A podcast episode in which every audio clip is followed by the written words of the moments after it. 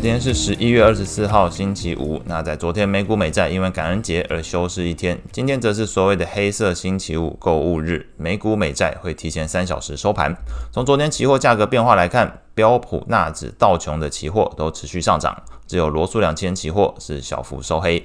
债券期货的部分，十年期美债利率上升一点八个基点，收在四点四三七 percent；两年期部分收高二点一个基点，收在四点八七四 percent。外汇市场部分，美元指数并没有随着美债期货利率而同步走扬，反而是下跌零点一六 percent，收在一零三点七六。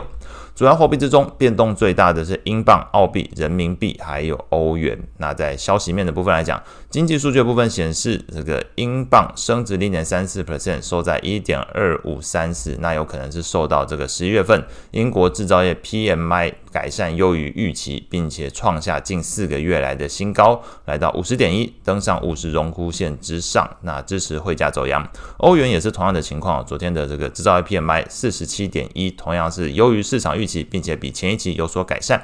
澳币的还有人民币，则是可能受到近期中国政府在政策面强力支撑房地产业之后，中国经济有机会真正谷底复苏这个市场情绪所带动。